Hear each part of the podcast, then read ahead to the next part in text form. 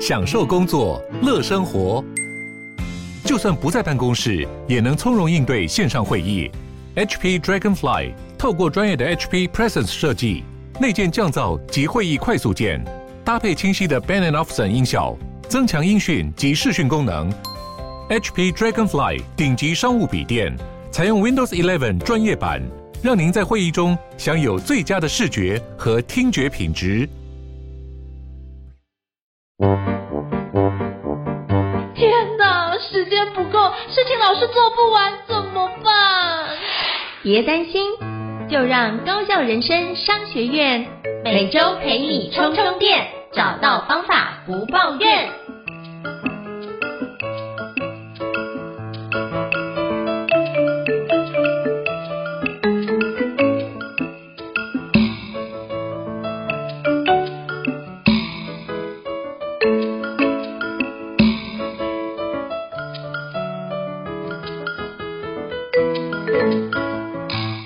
大家好，我是赵寅成，欢迎大家来到高校人生商学院的新书访谈啊。那今天这本书呢，很特别，叫做《就算内心愧疚千百回，我依然是个母亲》。那这本书是一个韩国作者叫做金美敏女士所写啊。那这本书是我好朋友推荐我念哦，他说啊，你家有小朋友，你应该开始就读一下这相关的类型的书。那我发觉，哎，这个作者是一个韩国非常知名的一个主持人哦。那我觉得这件事情呢，我没办法邀请到韩国的作者来现身说法。那今天邀请到的是一个非常特别的嘉宾哦，就是这本书的一个推荐人哦。就算内心愧疚千百回，我依然是个母亲。那我们今天邀请到非常特别来宾是吴欣岱医师。Hello，欣岱医师，可以邀请跟大家打个招呼好吗？嗨，新代医师。Hello，大家好，我是新代。Hello，欣岱医师哦，非常非常年轻又漂亮的医师哦，真的超厉害、超有活力的。是不是可以请新代医师跟我们自我介绍一下？因为您也是这本书非常重要的一个推荐的啊，是不是先邀请您跟大家做一个简单自我介绍呢？好的，感谢。我现在是三十五岁的一个外科医师，那我是心脏血管外科。然后呢，我有两个小朋友，那小孩是姐弟，姐姐目前已经刚上小学，然后弟弟现在正在中班。那我是双薪家庭，先生也是一个内科医师，所以我经历蛮多，就是职业妇女的。育儿过程之中会遇到的一些两难议题。嗯，好，我觉得这部分像我们家有小朋友，就觉得，哎，这件事情要兼顾职场跟工作以及小孩兼家庭这部分，本来就不是一件容易的事啊。那是不是可以请欣岱医师跟我们分享一下，就是？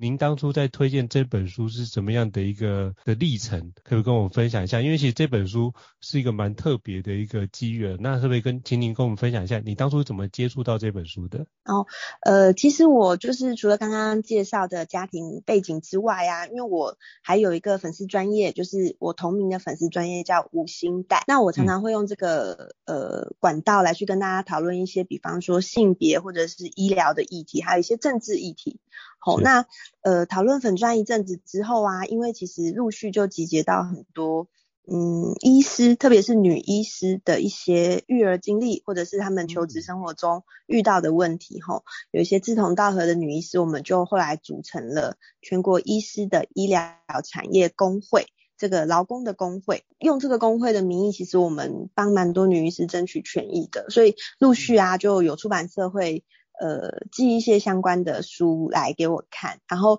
其实这本我看了之后是特别喜欢的，因为我觉得，呃，他这本书啊，它不是那种很样板式的，就是呃，告诉你完美的一个妈妈应该要做到什么事情，嗯，它也不是一个好像很牺牲式的，就是歌颂母亲多伟大的这样子的书齁。这个作者他用一个非常平实，然后嗯，不过度夸大，也不会。呃，过度牺牲自己的这种角度来去跟大家讨论他育儿上面遇到的一些心得跟一些反思，所以我觉得看的时候不会让人觉得说哇，他好棒哦，做不到他这个样子，也不会让人觉得说哦，他这个讲得太武断了，我不赞同哦。其实可以用一个好像诶跟另外一个妈妈朋友聊天的心情去看这本书。因为我觉得那时候在阅读这本书的时候，其实我发觉我很快就把这本书看完。可是看完那种心里面有一种暖暖的感觉，就是不太像是一个说教。因为像之前我有看过那种，比如说三个小孩都是长春藤盟校，然后那种虎妈式的教育，我就觉得哇，看完心里面觉得压力好大，然后觉得我不要再让我自己小孩变成这个样子的情况，我就会反而是让我走另外一个面向会成像。而且他这边这本书我觉得很重要，他说如果希望孩子幸福，需要先培养孩子的自尊感。我觉得这个部分从里面就是哇，这个作者是一个非常温柔，而且会有很多的对话。其实，在看的时候就很像您所说的，是跟一个邻居的妈妈在那边彼此话家常，彼此在那边讨论。诶，那你怎么样教养小孩？我怎么样教养小孩的情况？我觉得有这样的画面感存在。我觉得刚刚新代医师形容的很棒。那我想请教新代医师，就是像这本书里面呢、有没有哪一段内容是让你觉得印象特别深刻、特别感动呢？可不可以邀请您跟我们分享一下？嗯，有一些片段其实会让我觉得非常有同感哈。嗯，呃，其中有一段呢、啊，它这个标题叫做“最危险的是罪恶感”，它就是呃，透过他养育三个小朋友的经历，去让他自己反思说，诶，看到很多，因为我们其实现在很多社群的平台都会有。嗯，二三十岁或者是甚至更大的成人会一起分享说，诶，童年有一些怎么样的创伤啊？像之前很多那种嗯热门话题，就是说，哇，我小时候妈妈把我的玩具丢掉了，我长大就更要买更多的玩具把它收藏起来，好类似这种的。嗯那他就说他思考啊，究竟伤害孩子心灵最深的是什么？他在育儿过程，他最不应该让小朋友有什么感受，什么情感对小朋友是最危险的？那他这边分享他自己的答案是罪恶感。哦，这个我非常有同感，因为嗯，我自己会觉得呀、啊，其实有很多呃家庭创伤或者是童年创伤哈。我们前一阵子非常流行一个名词是情绪勒索嘛，对，情勒。那它其实就是。亚洲家庭很常会让小朋友感到一个罪恶感，就是哇，我已经为你付出这么多，这这么多了，你为什么不做什么什么样的事情？那这个其实也是我在育儿过程之中，我自己觉得会希望非常努力避免的一个部分，就是因为后来其实陆续成立工会等等，会受到一些媒体采访嘛，很多记者朋友会问我说，哎，吴医师，你现在这样子。他们会说哇，人生胜利组，哦，就是你又有工作，又有美满的家庭，那小朋友也健康成长，很可爱，然后事业上面你又呃追求的很多，那你有什么感想等等的？那我会觉得说这样子的定义跟框架是非常危险的，因为一旦小朋友变成是我自己的一个目标或者是我的标签之后，我我很怕像这样子的。就是连接哈，会去让小朋友的成长过程之中增加一些压力，那甚至是跟他说，哎，因为你的健康等于我的成就，或者是你的学业成绩等于我的成就，所以我就变相的为了自己的私利去要求他。那这个是我在看到很多周围的家庭啊，像很多医师家庭啊，或者是一些跟我同年龄的朋友，他们的家庭有时候会发生，那我会觉得比较危险的部分。嗯，我觉得这非常棒的一段文字，就是讲我那个这是一个非常危险的，就是罪恶感。其实我也发觉，就是我周遭也蛮多，就是不管是呃在高科技工作的伙伴，或者是医师的伙伴，那通常我发觉我们都会开始觉察到，要意有意识到不要让孩子把我们的期待给孩子这么大。可是我发觉很多时候不是我们会这样做，而是。长辈有时候会不经意的讲的这句话，说哇，你看你爸爸以前多么的优秀，那你为什么不能像你爸爸之前一样呢？我觉得光听到长辈讲这句话，我就会在旁边冷汗直流，因为其实这件事情就是，那我是我过去的情况，那孩子是独立的个体，那他有他自己的发展的速度，我们不能拿我们过去的框架去套在他身上，说这件事情就是。你一定要像爸爸或者是像妈妈这样优秀哦。如果没有这样优秀的话，表示就是你不努力。我觉得这样的话会让孩子反而是就像新代医师所讲的，是活在一个罪恶感当中，然后开始对很多事情是没有兴趣的，而且就是明明就是应该出去花样年华的年纪，却对什么事情都提不起劲。我觉得这一点是也是我在看这一本书里面非常有感受的一段。那我觉得如何让这件事情能够展开成为一个就是。坦荡无惧的大人，哎，我觉得这件事情也是很棒的一个环节。所以刚新代医师讲的那内容非常有共鸣感。那觉得那想请教新代医师，像如果遇到这种情况，我们可以怎么样去因应，或者是怎么样去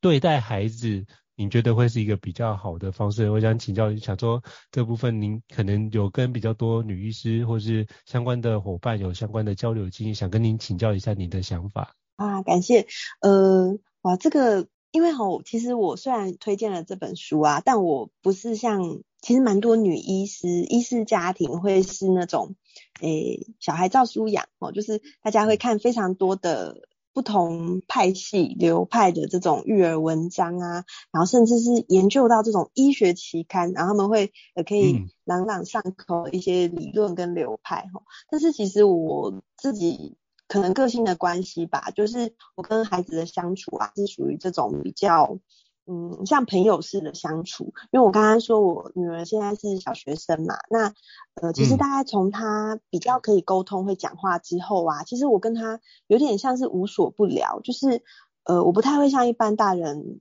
跟她说一些呃，你以后就会懂了呀，或者是呃自己认为的一些道理灌输到小朋友身上，我比较喜欢跟他一起讨论。讨论出一个方法，讨论出，诶，为什么这个大人是这样子的表现？那他将来如果也要朝这个大人的方向去走的话，他可能做得到吗？还是他呃会遇到什么样的问题？所以呃，我觉得我跟小朋友相处的方式会跟其他的家庭稍微比较不一样一点，是这个。说我女儿就是她的个性是那种打破砂锅问到底的。那呃，假设像打疫苗啊，他会问说为什么要打疫苗？那打疫苗除了痛之外，会不会有其他副作用？可以不打吗？嗯、其他小朋友要不要打？哦，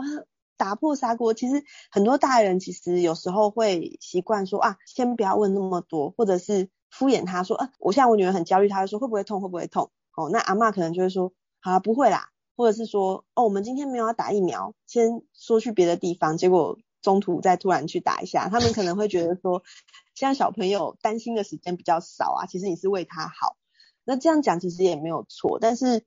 我自己习惯的方式就是我会巨细靡把我了解的东西都很努力的跟他讲，跟他讨论。那其实我发现，你本来以为小朋友不会懂那么多，或是他不会了解这么多抽象的概念，但是这个时间比我。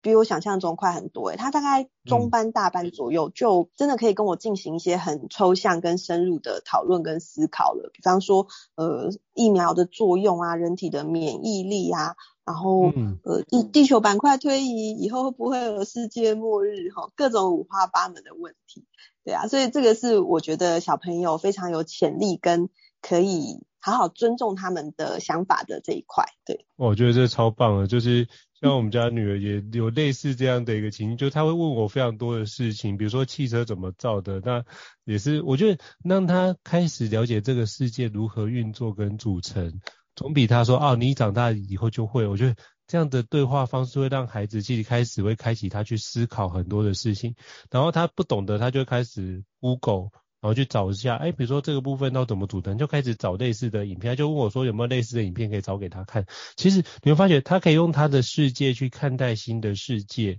那就发觉，哎，那个视角会开出来。其实就像新代医师刚讲，他可以讨论很多。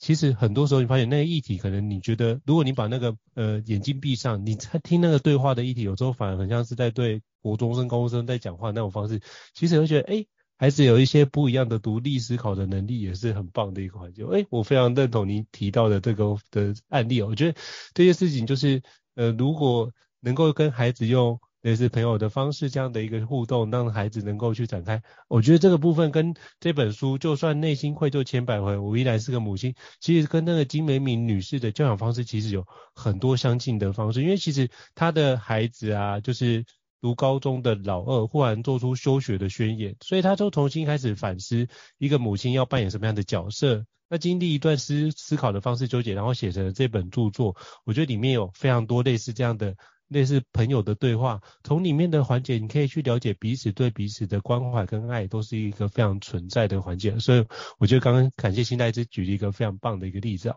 那想请教新代医师，就是像您身为这么忙碌的职场工作者啊，你觉得像在像您这样的女医师，或者像这样职场女性的工作者，如何在工作上面跟家庭上面如何兼顾？可不可以邀请您跟我们分享一下这一段的内容呢？哇，这个我蛮有心得的，因为其实、嗯、呃成立工会以来啊，跟之前其实我们就常面临到很多女医师在工作和家庭上面临到的两难跟难处啦，就是其实有很多委屈。那一般人的印象会觉得说，哇，医师他应该是一个算受薪阶级里面呃比较收入好的族群嘛，那社会的一些支持啊，跟知识搜寻的能力等等，其实都是比较好的。那为什么女医师其实他们在嗯工作和家庭的平衡上还会遇到非常非常多的问题，还会压力这么大？然后其实很多女医师都并不快乐。嗯、那我后来自己有一个结论哈，我觉得嗯某种程度，因为台湾其实还是一个男女不平等的社会，可是撇除这些东西之后啊，我自己对于家庭、对于工作的人生哲学是，我们还是必须要化被动为主动，就是。嗯，特别是当妈妈之后，吼，生了小朋友，那呃，有时候工作跟家庭的取舍啊，我们一定会有牺牲，一定会有取舍。但是在这个取舍之间，你是主动的取，还是你一直纠结在你舍弃的部分？其实这个是非常需要智慧去平衡的。我觉得你刚刚讲得很好，因为其实像我周遭也有蛮多，包含不管是职场工作者，或是就是从事医疗。从业人员，那我就发现，我觉得女性同胞们最大的一个议题在于，可能就是生育孩子的状况会让职涯出现一个断层。那这个断层很多时候，呃，有些会担心会有什么，呃，职场的运作环节可能会比较偏好取向男性，过去可能有这样的一个偏好存在。那而且就是可能有些比较。辛苦的环节，就觉得，哎、欸，这件事情到底适合女生吗？就有这样的一个辩论跟纠结啊。那我觉得刚刚心态医师讲的非常好，就是在于我们不要去纠结那些我们舍去的部分，我们要去看那些我们得到的哪些环节，这样的话就会更加积极、更加正向把这件事展开。我真的觉得心态医师超正向，我真的觉得哇，对啊，不过超热血。对啊，不过呃，虽然说是这样说啦，我觉得这个是自处的一种方式，但是。换过来是，我也要提另外一件事哈，就是除了换做自己的思考态度之外啊，我也同时觉得。对于一些不平等，对于一些目前比较劣势的部分，哈，其实每一个人都可以站出来去争取。因为我们成立工会之后啊，处理非常多女医师的案件，哦，不管是说，比方说在诊所因为生小孩就被辞退啊，或者是说有性骚扰的状况啊，哈，等等等等的，其实我都认为，吼，女医师是很有能力的一群人，就是我们如果站出来积极的去争取，去反抗社会的不平等，其实是会带动。整个社会正向发展的。那当然，的确一开始生而不平等这件事情是现实，也是残酷。可是社会如果往一个好的方向走，吼，其实对于每个人人生的呃成就，跟你有没有办法把短暂的生命去做一个更好的发挥，我觉得这个反而是每个人生下来的课题跟比较重要的事情。嗯。哇，这讲得很好，就是这件事情，我们可以从这不平等里面去找出来，哎，如何去把这件事为什么我们活着的一个很重要的一个理由，哇，真的太棒。那我想请教心态医师哦，那这个部分呢，您身为一个新世代的妈妈跟外科医师，那我们就要聊聊看有关孩子的部分。那我想请教一下。您怎么看待孩子以及孩子即将面临到的未来？其实像台湾已经进入了少子化的阶段，那其实我有好几个朋友也跟我在聊说，那进入少子化的阶段，那孩子们会不会开始像未来现在很多房价高涨或相关的议题出现，我们要不要为孩子铺路，或者是我们该怎么样去对应孩子，去培养孩子的一个情况？那不知道您怎么看待这件事情呢？哇，这个说真的是蛮大的课题，因为呃，我现在除了工作家庭之外，我也有参与一些公众议题。那我也本身是投入政治嘛，那我现在本身也是在呃选市议员的过程之中吼。嗯。那这个选举过程其实蛮多人会问我说，诶，你医生当的好好的，你为什么要出来做这件事情？那对我来说，其实最大的不同，真的真的就是因为小朋友出生，因为小朋友出生之后啊，嗯。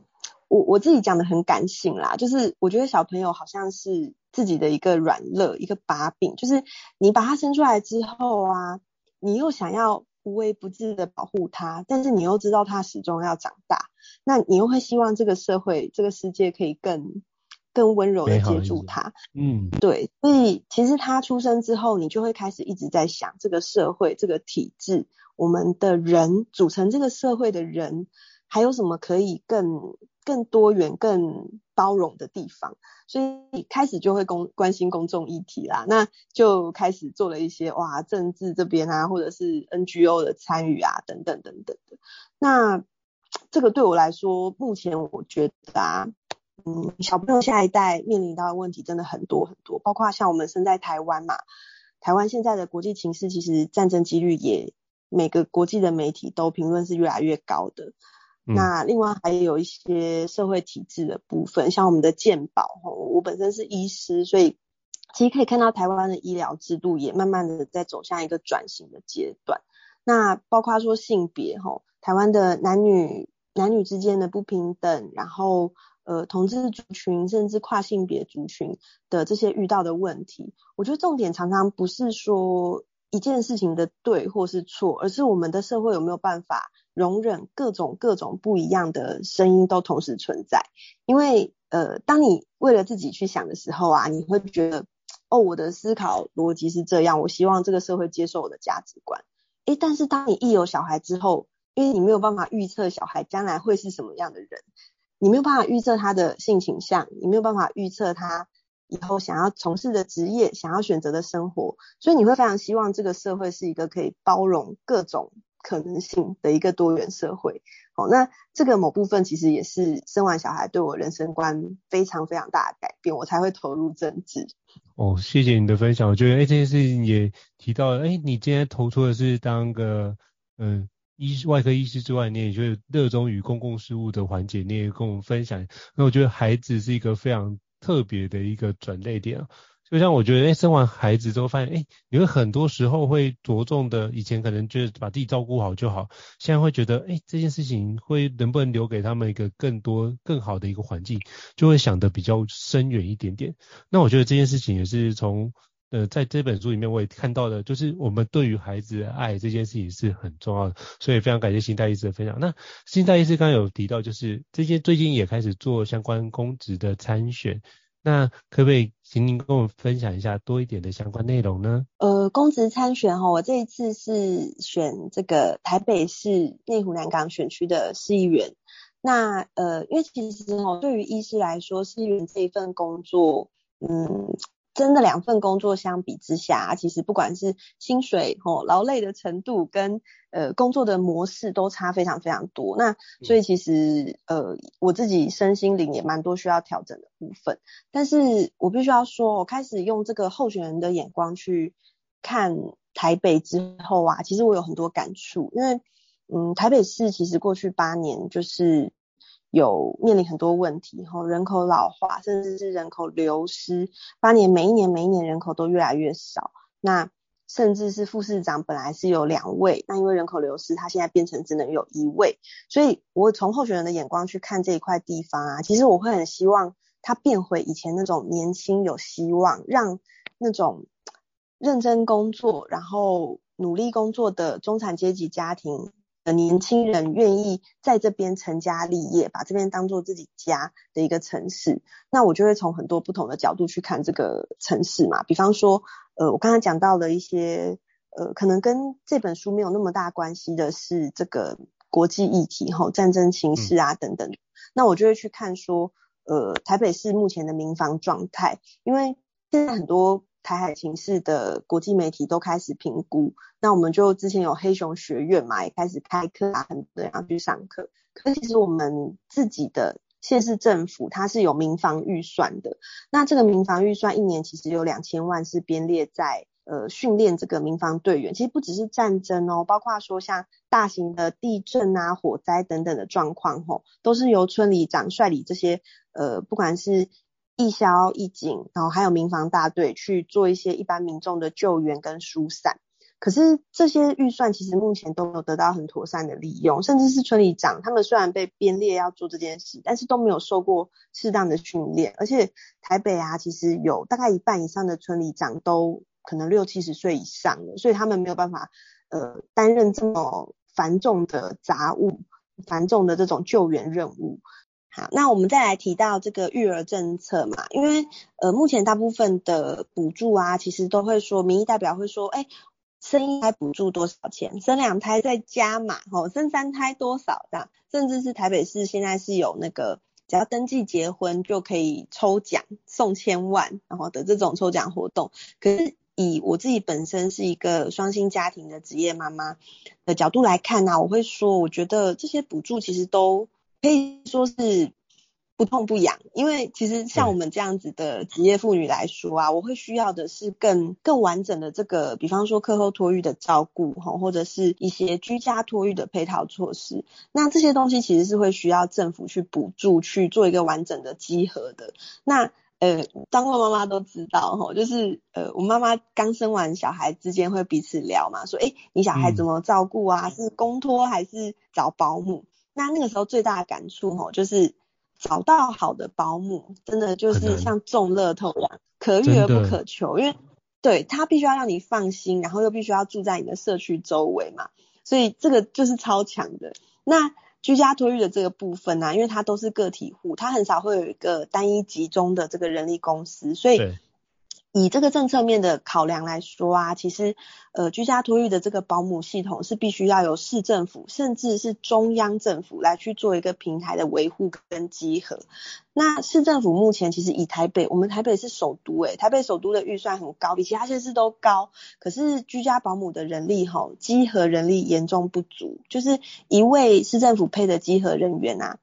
他要去稽核六十个保姆。那稽核不只是我好像像那个电梯维修，就是打几个勾就好。他要去保姆的家里看他家庭适不适合小朋友，有没有防撞贴条啊，有没有人抽烟喝酒。那这个是蛮花时间的。那你想想看，如果一个集合人员有六十个保姆的话，那他的这个集合品质有没有办法得到所有新家庭妈妈的信任？这个其实是一个很大的问题。那我自己会觉得啊。嗯，有时候齁，这或许也是台湾的这个公民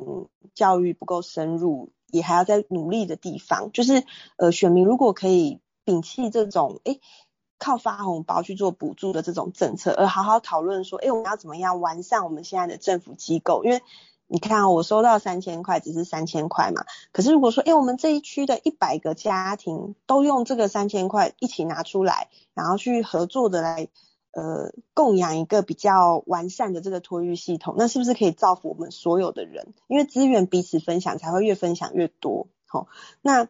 我用这样子的概念，其实来去审视台北，其实会觉得说，哎，还有很可以更人性化、更转型的部分。我觉得你讲的很好，是因为我自己有小孩，然后我在住台中市，然后发觉其实政府发的那部大部分。你一转手，大概就是相关的业者就会用不同的名目就，他就收走。那其实这件事情，呃，有补跟没有补，其实差距不大。那个部分负担就还是有，比如说像呃我们做的这一区公托的部分就是比例比较低，这个区块大部分都去念私立学校，那念私立学校一个月大概就是接近两万块，一个的部分就两万，那如果你多生几个，那基本上那个一年的负担就会蛮大，所以我觉得大家都会期待的是，像您刚刚讲的很好，就是课后补助教学或是相关的一个部分，能够让整个职业妇女或者在职业工作者在负担的情况之下。能够得到更好的照顾，其实不然的话，我们也不想送孩子去补习班啊，或者不想送孩子去安心班。可是因为没有这样的机构，所以我们就只能送孩子去那个地方。因为我们下班可能是五点或六点才会下班，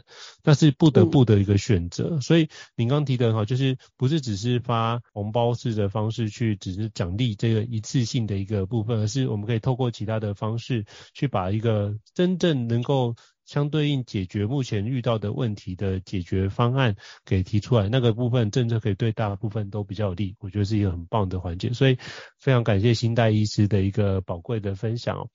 这个部分呢，我就会把相关新代医师的相关内容也提供给大家。那也非常感谢新代医师接受我们今天的一个访问哦。那也希望就是这个部分也大家可以去买这本书，就算内心愧疚千百回，我依然是个母亲。这是一个韩国的作者叫做金美敏女士所写的，所以邀请各位可以来看一下这本非常棒的一个书哦。那非常感谢新代医师接受我们的专访，感谢新代医师，谢谢您，我们下次见喽。谢谢，拜拜。高校人生商学院，掌握人生选择权。